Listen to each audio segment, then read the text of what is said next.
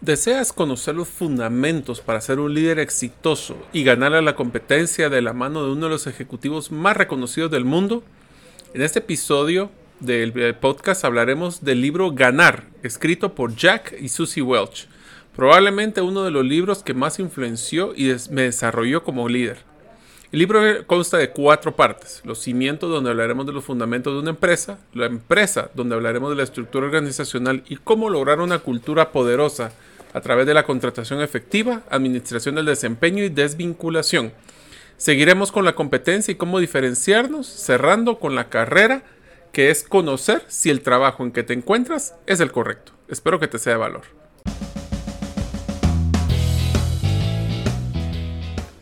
Bienvenidos al podcast Gerente de los Sueños, donde le brindamos las herramientas prácticas, competencias e inspiración para que los líderes de impacto cumplan sus sueños. Soy su anfitrión, Mario López Alguero, y mi deseo es que vivas la vida con pasión, resiliencia y templanza. Bienvenidos.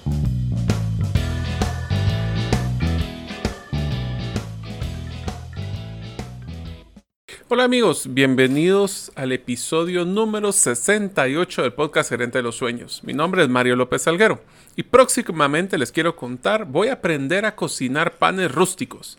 Tengo la idea de hacer un pan de aguacate para combinarlo con aceite de oliva. Mmm, ya tengo hambre.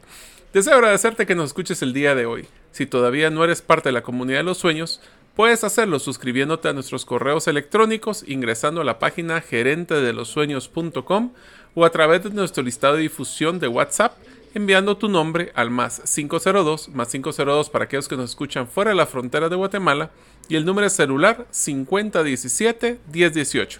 Repito, 5017-1018. Amigos, antes de iniciar el podcast, como les platiqué en el episodio anterior, deseo invitarlos al lanzamiento de Gerente de los Sueños como la primera agencia de acompañamiento empresarial que existe en Guatemala. Esto se realizará con un webinar gratuito. Es realmente patrocinado, pero es gratuito por el momento a los miembros de la comunidad, que se llama Cómo transformar tu página web a una herramienta de ventas en una sola hora. Este red se realizará el día jueves 27 de mayo a las 6 de la tarde. Para inscribirte solo debes de ingresar a la página gerentedelosueños.com o gerente de los sueños, también funciona sin la ñ, en el cual hablaremos de cuál es la estructura de una página que venda y no solo secciones de cómo podemos hacer informativa, cuáles son las secciones que debemos dejar al final y cuáles son esos mensajes que son claves para que los clientes compren. Los espero ver ahí. Hoy hablaremos del libro Ganar o Winning, escrito por Jack Welch con Susie Welch, que es su hija.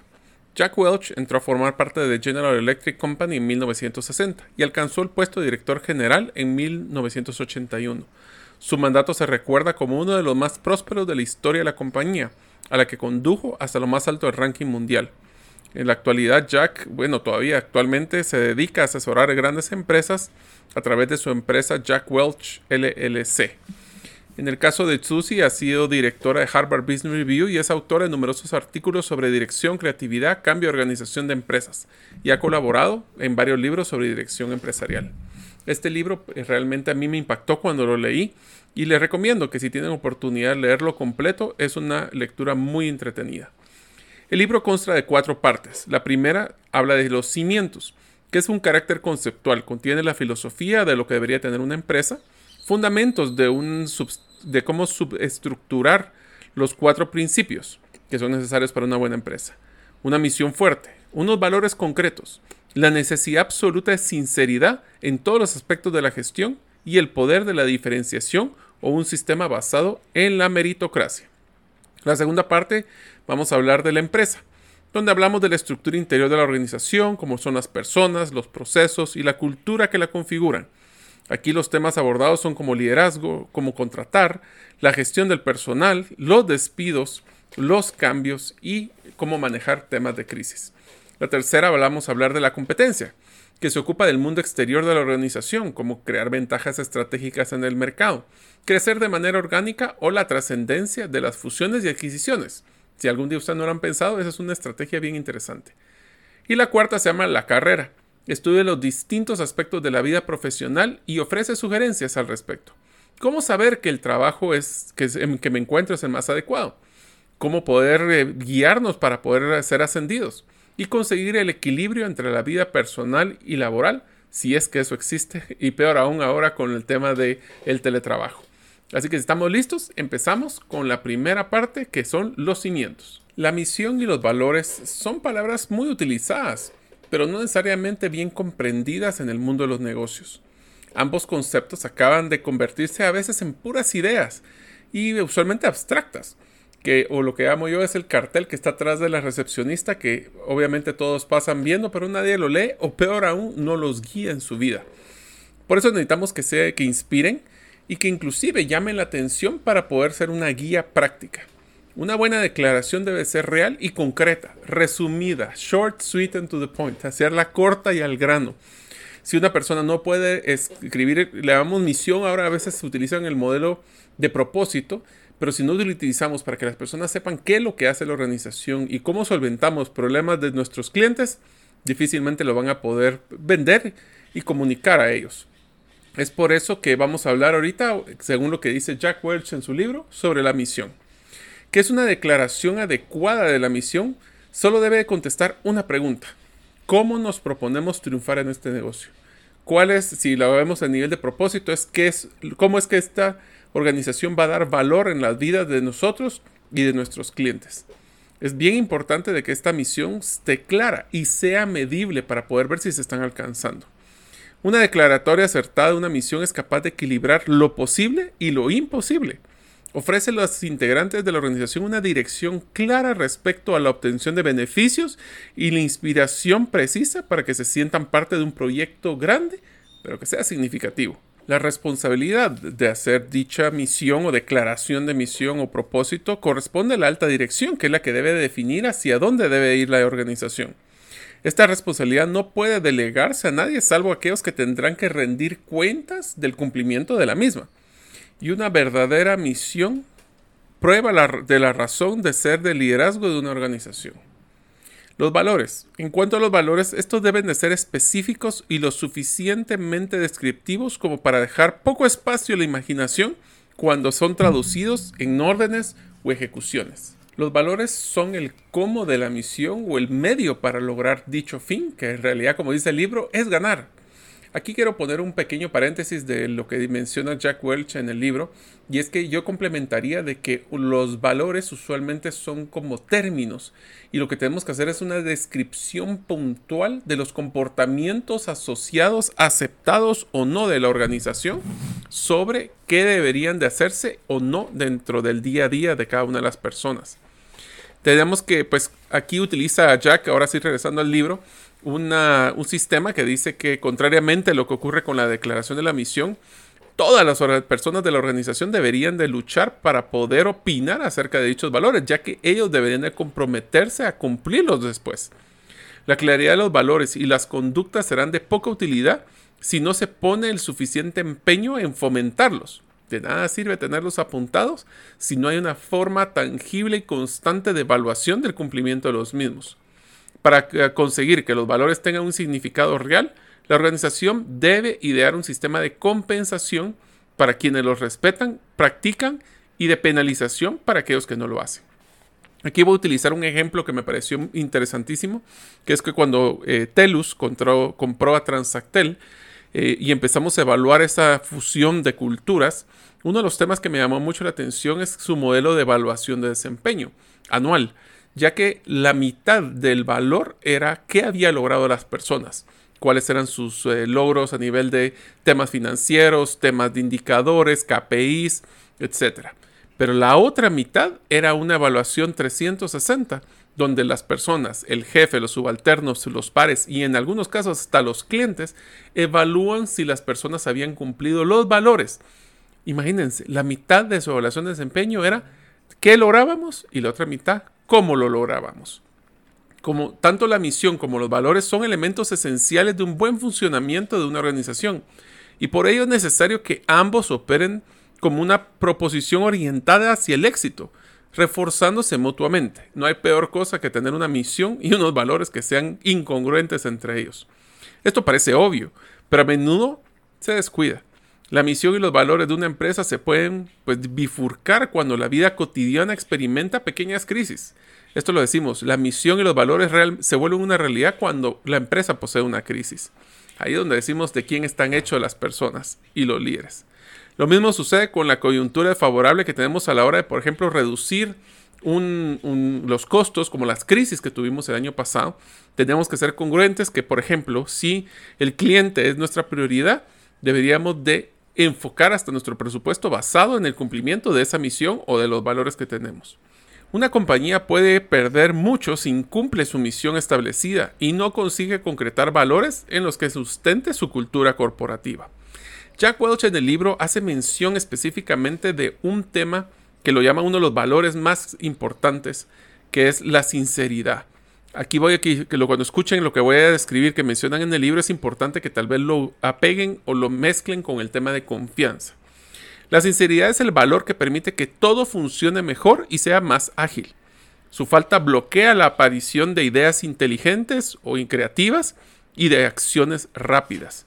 Jack Welch menciona el tema de la sinceridad como uno de los valores más importantes también a la hora de evaluar hacer una alianza con otra empresa. Menciona un caso de que el hacer un due diligence o hacer un análisis de otra empresa puede llevar mucho tiempo y mucho dinero sin embargo, él a la hora de tener pues esa sinceridad con la contraparte posiblemente va a ahorrar tiempo y dinero porque se genera un círculo de confianza. No, se no comunicarse claramente ni sugerir ideas para estimular un verdadero debate es uno de los ejemplos de tener una falta de sinceridad. Preferir callar para evitar el conflicto o endulzar las malas noticias, es decir, acumular información que luego no comparto, demuestra falta de sinceridad. El peor enemigo de una empresa puede llegar a ser la falta de sinceridad en la comunicación interna de la misma. Jack menciona tres vías para las cuales la sinceridad puede conducir al éxito. La primera, la sinceridad invita a que un número mayor de personas participe en una conversación. Seamos inclusivos. Es increíble que esto fue escrito hace ya más de 20 años y sigue siendo vigente. ¿Cuántas personas pueden intervenir? Entre más va a ser mejor porque van a ser la mayor cantidad de ideas. Tenemos que ser eh, inclusivos a las ideas tal vez más locas, pero a veces son esas las que más, las más creativas o las que menos creemos que funcionan, los que pueden hacer una diferencia. La sinceridad genera rapidez, la número dos. Si las ideas se exponen de una manera abierta, se discuten, se mejoran, entonces se extienden y se convierten en acción con una mayor velocidad que lo contrario. La número tres, la sinceridad reduce costos ya que elimina reuniones carentes de sentido e informes innecesarios que tan solo confirman lo que ya todos sabían. Esto quiere decir que pensamos que podemos provocar a veces muchos disgustos en las personas o resentimientos. Por eso es que es más fácil a veces ocultarlo, pero eso es lo que genera la falta de sinceridad. Aunque sea difícil, la extensión de unos hábitos sinceros dentro de la empresa es posible Jack menciona que le, costó casi 10 años para poder inculcar esta sinceridad dentro de GE. Para lograrlo, hay que premiar, alabar y mencionar a aquellos que deciden adoptarlos en una conducta diaria, convirtiéndolos así en héroes públicos. El ejemplo. Ahora, tenemos que tener mucho cuidado que sean personas que realmente sean sinceros y no solo lo hagan para, para cubrir cierta cuota de los valores que estamos presentando en la organización. El siguiente tema que habla es la diferenciación. Las empresas triunfan cuando en ellas se establece una distinción entre las personas y los negocios de alto rendimiento y los de bajo rendimiento respectivamente. Jack menciona en el libro, esto es un comentario bien interesante a los que lo lean, sobre cómo tuvo que tomar decisiones de solo ser o involucrarse en mercados que fueran eh, su producto el número uno y el número dos. Los que no tuvieran el número uno, número dos, les dio un tiempo para poder llegar a esos, simplemente los cerró o los vendió. Es una decisión sumamente difícil.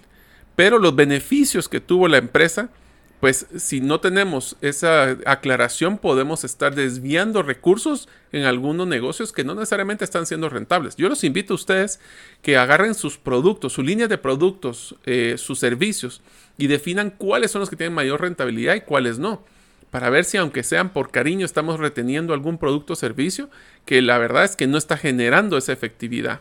¿Por qué es importante esto? Porque los recursos de una empresa se pueden resentir cuando todos los negocios o inclusive los colaboradores reciben el mismo trato. Aquí voy a hacer un paréntesis, esta es una política que voy a mencionar de cómo lo hace Jack Welch algo dura. Cada uno de ustedes podrá aplicar para ver si eso puede ser hecho en su empresa o no. La diferenciación es una forma de gestionar también a las personas y los negocios mediante la redistribución de recursos. Requiere que los ejecutivos de una empresa sepan cómo llevar a cabo e inviertan más en las personas, los negocios y las líneas de productos que son más valiosos. En todo el personal, miren, aquí está es un modelo de ranqueo que de nuevo, este es algo complicado y pues les recomiendo que lo conozcan y vean si es algo que aplica en su empresa. Dice, todo el personal de una empresa debe ser evaluado y debe de separarse en tres categorías. El 20% más alto debe ser un recibir un tratamiento de estrellas. El 70% situado en el nivel medio, pues puede verse motivado y puede recibir la información y ayuda necesaria para aumentar su experiencia y conocimiento. Y aquí viene la parte dura. El cada año, el 10% más bajo tiene que marcharse. Él tomaba una política muy estricta de eliminación del 10% de su planilla que tuviera el ranking más bajo. Eso volvía obviamente un ambiente sumamente competitivo y yo diría un poquito complicado. Pero la pregunta del millón es cómo lo evaluaban. ¿Cómo es tu modelo de evaluación de desempeño? ¿Haces una evaluación de desempeño o todos tus ejecutivos eh, tienen diferentes modelos y es sumamente difícil y subjetivo compararlo? Es también responsabilidad de los ejecutivos informar al personal que tienen a su cargo de su rendimiento. No hay peor cosa que tener una sorpresa de que el jefe, según ustedes, estaban muy bien y el jefe les dice que eso no era correcto. En algunas empresas este proceso se ve a veces afectado por el favoritismo o lo que es el amiguismo, le llaman ellos. Un sistema de estas características ya no valora el mérito y acabará autodestruyéndose. La segunda parte del libro va a hablar de la empresa. El liderazgo es el primer punto que se define. El liderazgo requiere que las conductas y actitudes bien determinadas que muchos no necesariamente poseen. Cuando alguien se convierte en líder, todo cambia. Antes de llegar a hacerlo, nuestro éxito depende del desarrollo personal, de nuestro desarrollo y nuestros resultados. Cuando nos convertimos en líder, el éxito consiste en conseguir el desarrollo de los demás, un aprendizaje sumamente interesante. Bajo la experiencia de Jack Welch, ser líder tiene ocho reglas que deben de ejercerse, o las ocho reglas de liderazgo de Jack Welch. Número uno, los líderes consiguen que su equipo mejore continuamente aprovechando cualquier encuentro para evaluar, aleccionar y otorgar confianza a sus colaboradores. Número 2. Los líderes no solo se aseguran de que el personal atienda la visión de la empresa, sino que la viva, la respire. Hablemos de visión, misión y valores. Los líderes se meten en, el piel, en la piel de las personas, empatía hablemos, e irradian energía positiva y optimismo. No tenemos que ser sobreoptimistas, pero sí tenemos que ser personas que motivemos. Número 4. Establece la confianza mediante la sinceridad que mencionamos anteriormente, la transparencia y el honor. Esa palabra última me encanta porque es algo que rara vez escuchamos. Número 5. Tienen valor para tomar decisiones impopulares y confían en su instinto. Ya próximamente hablaremos de un libro que también me gusta mucho sobre que se llama Blink, que próximamente también hablaremos de cómo seguir tu instinto. La número 6, lo cuestionan todo insistentemente, con una curiosidad que raya en el escepticismo, para asegurarse que sus preguntas tienen unas respuestas congruentes. La número 7, los líderes inspiran con su ejemplo la toma de decisiones arriesgadas y el aprendizaje continuo. Y número 8, por último, un líder siempre debe de celebrar los triunfos. El liderazgo es un desafío en el que entrelazan equilibrios, responsabilidades y presión. Por eso es que no cualquiera puede ser un líder. El siguiente punto de la empresa habla sobre las contrataciones y aquí hay unos conceptos muy interesantes que he aplicado yo a la hora de hacer contratación de personal. Para contratar a los buenos es complicado. Para contratar a los excelentes es extremadamente difícil. Y ahora les comento más difícil porque ya no las pruebas que menciona Jack Welch, algunas inclusive ya tenemos que actualizarlas. Mas, sin embargo, nada es más importante para el éxito de una empresa que conseguir el personal adecuado. Algunas de las menciones que hace eh, Jack Welch son dos procesos claves para poder conseguir los mejores eh, líderes o colaboradores de la organización. Él recomienda hacer tres pruebas que son decisivas. La primera, una prueba de integridad verificar si el candidato dice la verdad, mantiene su palabra y asume la responsabilidad de sus acciones. admite sus errores y los corrige. La segunda es una prueba de inteligencia.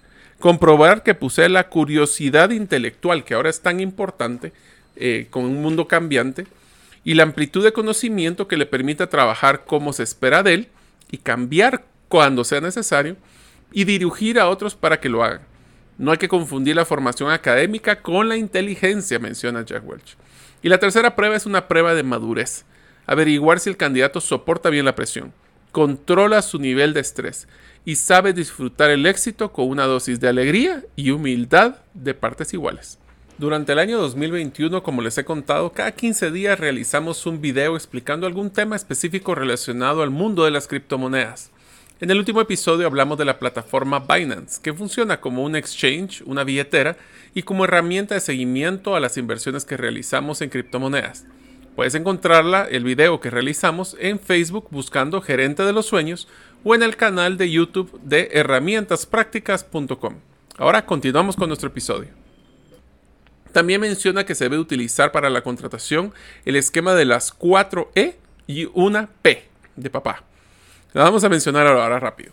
La número uno, la primera E se refiere a la energía positiva. Las personas que, poseen dicha energía son rápidas para ponerse en marcha, se enfocan en la acción y disfrutan de los cambios. La segunda es la capacidad de influir, infundir energía a los demás y animarlos, unida con el conocimiento profundo del negocio y una gran capacidad de convicción. La tercera E es la entereza o el valor de tomar en su momento decisiones que son complejas, saber cuándo hay que dejar de evaluar y recurrir a una decisión difícil, aunque no se tenga toda la información. La cuarta E es ejecutar, o lo que es lo mismo, la capacidad de hacer el trabajo, saber cuándo hay que llevar las decisiones a la práctica e impulsar hasta su conclusión, venciendo las resistencias, el caos y los obstáculos inesperados. Y la última es la P, que busca, pues cuando hemos asegurado que un candidato ya posee las anteriores, necesitamos que tenga pasión. Por esto se entiende el sentimiento de entusiasmo profundo y auténtico para el trabajo. Un líder menciona que eh, Jack Welch que, que tenga una categoría superior adicional a lo anterior debe de tener cuatro características.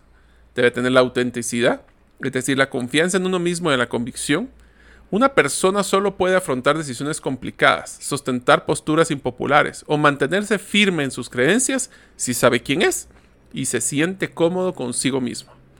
La capacidad de anticipación o el tener una visión para saber adelantarse lo totalmente inesperado e imaginar lo inimaginable. La tendencia a rodearse de personas más inteligentes y mejores que él. Reunir a las personas que son complementarias a sus debilidades ya sea dentro o fuera de la empresa, y lograr así ejecutar cualquier situación demandante. Y la última, la resistencia. Ser capaz de aprender de los propios errores, recuperarse de ellos y seguir adelante, redoblado de energía, convicción y confianza. Suena como que estas características ustedes ya las tienen. Si no, les acabo de dar un checklist de varios temas que tenemos que desarrollar. El siguiente tema que habla dentro de la empresa es la gestión del personal cuando se ha conseguido reunir a los buenos jugadores, a los mejores, a los idóneos. Hay que gestionarlos que se trabajen o que trabajen juntos, que mejoren progresivamente su rendimiento y se mantengan motivados. Pues que pues también que se mantengan dentro de la organización y crezcan como líderes. Hay seis prácticas que menciona Jack Welch que son de utilidad a la hora de mejorar la gestión del personal. La número uno, otorgar a recursos humanos una posición primordial dentro de la empresa. No solo el que contrata, paga y despide. Tenemos que haberlo asegurado de que es una de las personas que ejecuta la estrategia o ayuda a ejecutar la estrategia a través del talento. Ya que sus integrantes, eso también significa llevar al siguiente nivel al equipo de recursos humanos, los cuales tiene que tener ciertas características para ayudar a la gerencia a forjar líderes, carreras, y los líderes de recursos humanos deberían de ser casi que la segunda persona más importante de las organizaciones. La número dos, emplear un sistema de evaluación riguroso y no burocrático. Evaluar a la plantilla o a las personas de una manera simple y clara, y por lo menos una vez al año, idealmente dos. Crear mecanismos eficientes en forma de dinero, reconocimiento y formación para motivar y retener al personal. Tenemos que ligar estrecha, estrechamente un buen rendimiento con la compensación. Hago mejor trabajo, logro mejores resultados. Yo sé que suena tan lógico este comentario, pero En los estudios que he hecho de modelos de compensación de muchas empresas, no se imaginan el problema que existe en esa correlación. Eh, un ejemplo de esto también es que tenemos que estar claro qué es lo que queremos como éxito. En el tema de compensación, por ejemplo, hemos visto que a muchos equipos comerciales solo se les compensa por vender, pero eso también genera las utilidades que esperamos. Podemos vender mucho y perder mucho. Es por eso que tenemos que estar alineados a ver temas de compensación como contribuciones marginales o márgenes. Eh, tenemos que buscar la número 4, que es afrontar directamente las relaciones delicadas, como por ejemplo temas de sindicatos o empleados brillantes, los, los que son jóvenes, que son brillantes, que son súper activos y quieren seguir con retos constantemente. Eh, tenemos que estar claros de que tenemos que darles motivación para que no se den por vencidos y no se vuelvan un tema conflictivo. El número 5 es combatir la inercia tratando al 70% de los colaboradores que mencionamos anteriormente como que si fueran el cuerpo y alma de la empresa tenemos que decir, se los adelanto con una regla que yo utilizaba mucho en evaluación de desempeño. Si tú llegaste al 100% de tu evaluación, justificaste tu salario. ¿Quieres ganar más o quieres crecer? Me tienes que dar más de lo que mínimo que te estoy pidiendo. Y tenemos que estar muy atentos en el caso de las algunas estrellas para darles esa motivación. Si todos ganan parejo, pues de todos van a hacer el mínimo trabajo para poder llegar a ese, a ese mínimo compensación. Y finalmente, el número 6, diseñar el organigrama con la máxima claridad y delimitación en las relaciones de subordinación y las responsabilidades de cada uno. La excesiva burocracia solo incrementa costos y genera complejidad. El siguiente habla del despido. Un despido tiene que ver no solo con el tema de un rendimiento insatisfactorio, sino que también se puede hacer por temas de reducción de costos o inclusive por acontecimientos desagradables entre el colaborador y la empresa. Es por tanto la suma importancia se debe llevar con el menor daño y dolor para ambas partes.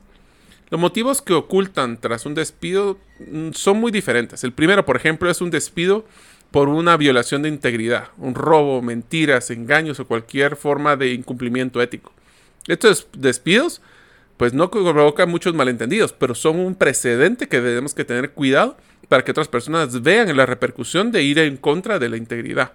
Otro tipo puede ser la mala eh, pues, coyuntura económica o reducción o downsizing, como queremos llamarlo. En este caso, tenemos que ser muy transparentes con todos. También otro consejo es no hagan los despidos de los mil cortes. Si saben que tienen que reducir, hagan una reducción rápida para que la organización viva el trauma de hacerlo, pero no sea aquel psicosis de que la otra semana te van a despedir. Eso lo único que hace es bajar la productividad. Y el más difícil de todos es la falta de rendimiento de un colaborador. Son los más complejos y delicados porque significa que tuve que darle toda la retroalimentación. Mira, esta fue una de las reglas más importantes que yo implementé en recursos humanos. A todos los gerentes yo le decía, ninguno de ustedes puede hacer un despido si no me entrega la documentación y me mira a los ojos para decir, mira, hice mi máximo esfuerzo para poder desarrollar a esta persona fui claro y comuniqué mis expectativas. Y si era así y lo tenían documentado, yo les apoyaba en hacer este proceso lo más rápido posible. Tenemos, podemos cometer tres errores a la hora de incurrir en un tema de despido. El primero que menciona Jack Welch es el exceso de precipitación, que puede desequilibrar el funcionamiento de un departamento. Es eso de agarra tus cosas y fuera. Sí, pero ya tienes que ser el reemplazo, ya sabes quién, cómo vas a distribuir las funciones. Ese es uno de los primeros. El segundo es no ser suficientemente sinceros.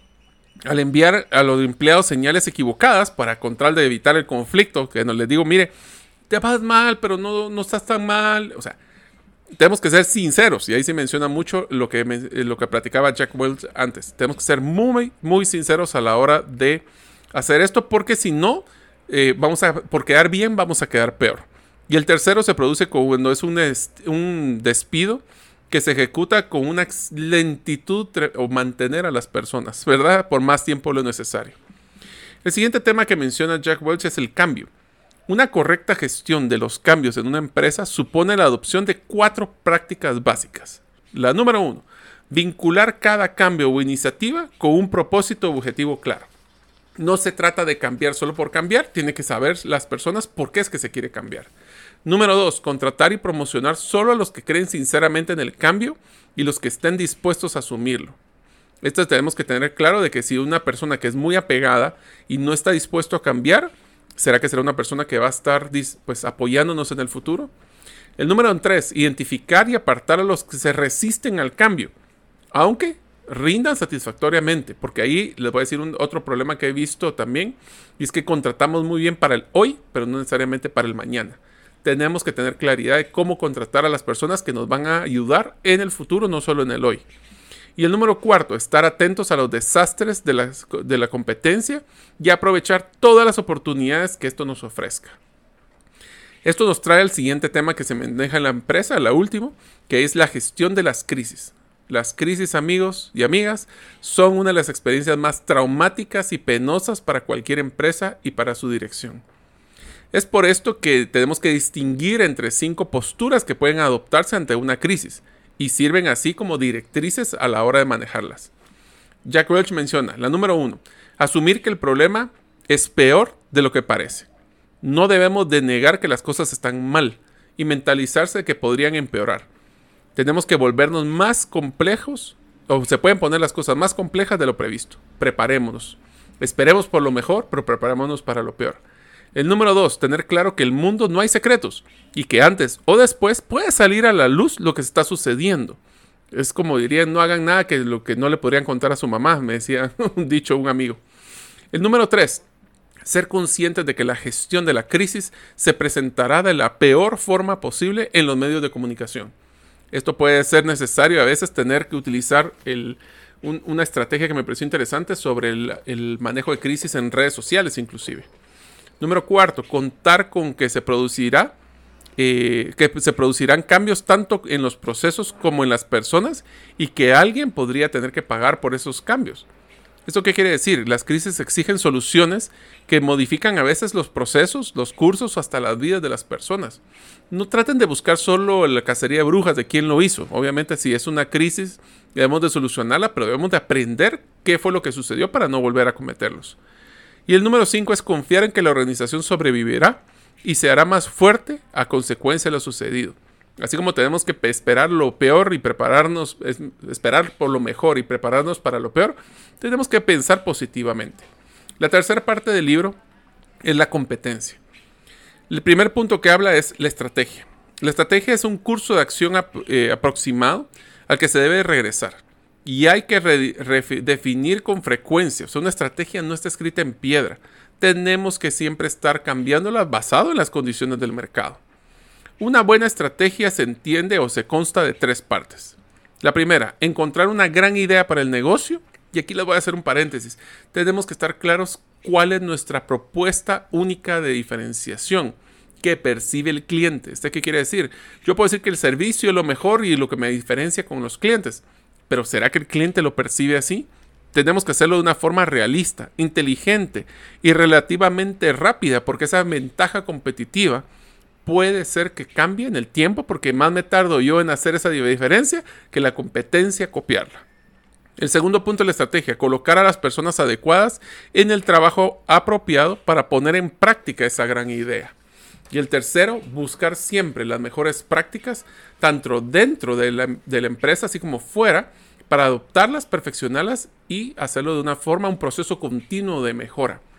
La estrategia significa tomar decisiones claras, sobre cómo voy a competir y cómo me van a comparar. Para poder contar con una estrategia coherente hay que pensar en innovación, tecnología, procesos internos, complementos a servicio, en pocas palabras, en todo lo que nosotros nos haga únicos. El siguiente tema que habla es el crecimiento orgánico. Para hacer eh, crecer orgánicamente una empresa o una propuesta ganadora, es importante tomar en cuenta los siguientes puntos. Debemos invertir, número uno, cuantiosamente en la fase inicial de un nuevo negocio y situar a los mejores y más entusiastas colaboradores en puestos de responsabilidad. En un nuevo negocio, si queremos crecer orgánicamente, tenemos que podemos desarrollar nuevos productos o nuevos servicios y necesitamos tener personas que realmente puedan aguantar esa incertidumbre. Número dos, hay que armar revuelo o hacer mucha bulla en torno al potencial y la importancia del nuevo negocio para poder evaluar que darle la oportunidad a ese negocio de poder crecer. Intentar no, número tres, intentar no entrometerse en el camino del nuevo negocio.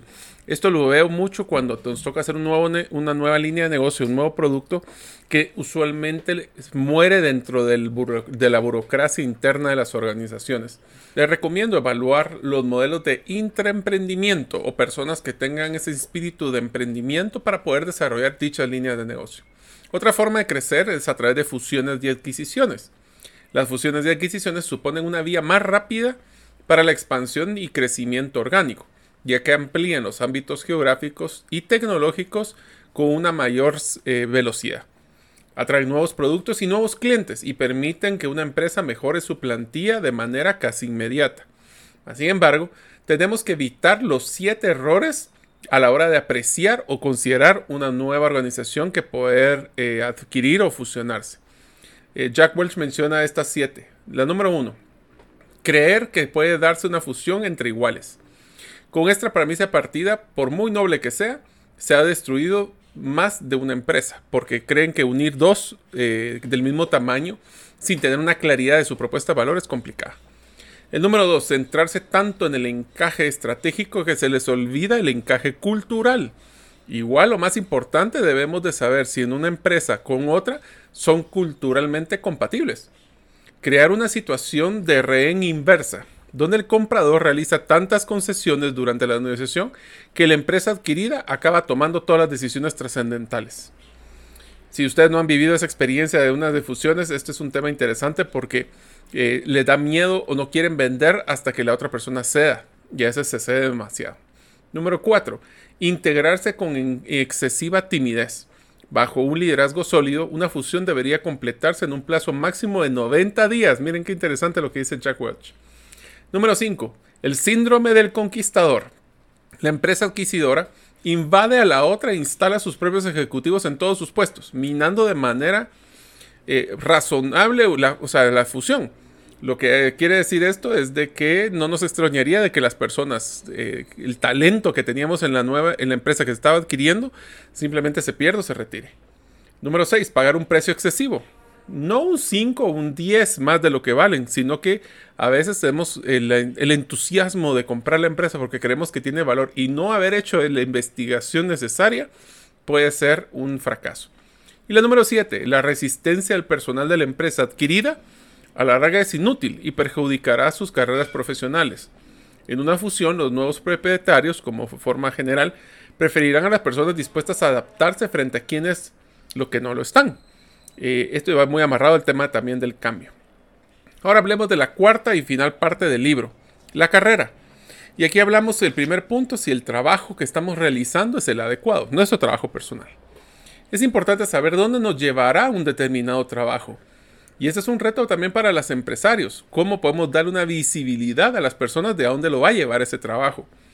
Esto significa que debemos no solo dejar nuestro futuro a la deriva, a ver qué pasa, sino que planificarlo para que esté en nuestras manos dicho futuro. En ese sentido, eh, Jack Welch presenta atención en una serie de señales que indican que este trabajo que tal vez uno está evaluando o está realizando no es el correcto. El número uno, si no disfrutamos con nuestros compañeros de forma cotidiana o ahora virtual, el trabajo puede convertirse en una tortura. Número dos, si un trabajo no nos ofrece desarrollo profesional y aprendizaje, acabaremos aborreciéndolo. Número tres, hay que encontrar un trabajo que nos sea de utilidad en caso de tener que dejarlo. Por ejemplo, trabajar en una empresa cuya reputación hará que en adelante se nos asocie con grandes éxitos o grandes rendimientos. Número 4. Hay que elegir en la, medida de lo posible un trabajo que nos guste realizar y en el que podemos disfrutar no solo el tema laboral, sino en todos sus aspectos, como lo que es hablar con los clientes, los compañeros, a algunas personas les gusta viajar. Eh, no podemos permanecer en un empleo que no ofrezca como mínimo también una compensación básica para poder subsistir. En la siguiente parte habla de los ascensos, cómo podemos pedir o hacer una solicitud de ascensos. A la hora de pensar en un ascenso debemos tener en cuenta los factores que pueden favorecerlo o dificultarlo, así que Jack Welch nos da varios. Número uno, tratan de mantener, hay que tratar de mantener un rendimiento excelente y sobresaliente y de hacer más de lo que esperan de nosotros cada vez que se presente una oportunidad. Número dos, cuidar con esmero tanto las relaciones con nuestros subordinados como las de nuestros superiores. Número 3. Intentar despuntar cuanto antes en los principales proyectos o iniciativas de la empresa. Hay que entender la estrategia de la organización y cuáles son esos proyectos que son claves. Aprender de cualquier tutor. Y aquí yo les pongo un pedazo de, lo que aprendí. Tenemos que buscar mentores dentro y fuera de la organización y eh, patrocinadores de proyectos. Personas que tienen la credibilidad para poder ayudarnos a crecer en nuestra carrera. Y la final es, la última eh, recomendación es tener una actitud positiva y contagiarla a nuestro entorno. No queremos todas las personas que siempre dicen que no a todo. En cambio, ciertas actitudes pueden obstaculizar un ascenso. Las algunas que recomienda Jack Welch que no deberíamos hacer es no obligar a nuestro superior a que utilice su capital político para promocionarnos. ¿Qué quiere decir esto? Que pedamos a nuestro jefe que nos esté promoviendo constantemente. Tenemos que también tampoco permitir que nuestro jefe tome todo el mérito de nuestro trabajo, pero esa es parte de lo que me recomienda Jack Welch. Y no permitir que nos hundan, aceptando una mayor eh, pues, trabajo. Eh, también si vamos a recibir más trabajo, que se evalúe y que se considere que eso es adicional a lo que se realiza. El último punto que habla en su libro Jack Welch es uno bien interesante, que es el equilibrio entre la vida personal y la vida laboral, que ahora ya sabemos que eso se ha complicado muchísimo. El equilibrio implica concesiones. ¿Esto qué quiere decir? Si yo digo que sí a algo, le estoy diciendo que no a algo. Si digo que voy a trabajar, es un momento que no le estoy dedicando a mi familia. Es por eso que tenemos que tratar de tomar decisiones. No es necesariamente lo que menciona Jack Welch un tema de balance, sino más es un tema de tomar decisiones conscientes de a qué le quiero dedicar tiempo y qué es importante para mí. Es por eso que debemos de concentrarnos en lo que estamos haciendo. Tenemos que evitar distracciones y enfocarnos porque lo peor que puede pasar en nuestra balance de vida personal es que ni le dediquemos tiempo al trabajo ni a la familia, sino que más a las redes sociales, por ejemplo. Tenemos que tener el, valor de negarnos, hay que aprender a decir que no a ciertas peticiones y exigencias que no se ajusten a nuestro plan de equilibrio de la vida personal y la vida laboral. Y finalmente asegurarse que nuestro plan esté equilibrado entre lo que otras personas quieren y lo que yo necesito. tenemos que evitar el síndrome de todos felices excepto yo. Y esto es un resumen que creo que ha sido muy interesante, espero, para ustedes, sobre uno de los libros que a mí personalmente me ha gustado. Es de los pocos libros que he leído varias veces, ya que me ha dado mucho, cada vez que lo leo encuentro algo nuevo y les digo, ya ahorita tomé nota de un par de cosas que voy a tener que aplicar. Así que si les ha dado valor, espero que ustedes se suscriban a, nuestra, a nuestros correos electrónicos en la página gerente de los sueños.com o a través del listado de WhatsApp al más 502 5017 1018. Espero verlos en el próximo episodio. Gracias por escuchar el episodio de hoy de Gerente de los Sueños. Recuerda que para lograr cumplir tus sueños solo debes de ponerle fecha y tomar acción. Las notas y material complementario de cada episodio Puedes encontrarlo en la página gerentedelosueños.com. La música que han escuchado es Feeling Good de Kevin MacLeod y pueden encontrarla en incompetech.com. Hasta la próxima y que sigamos haciendo nuestros sueños una realidad.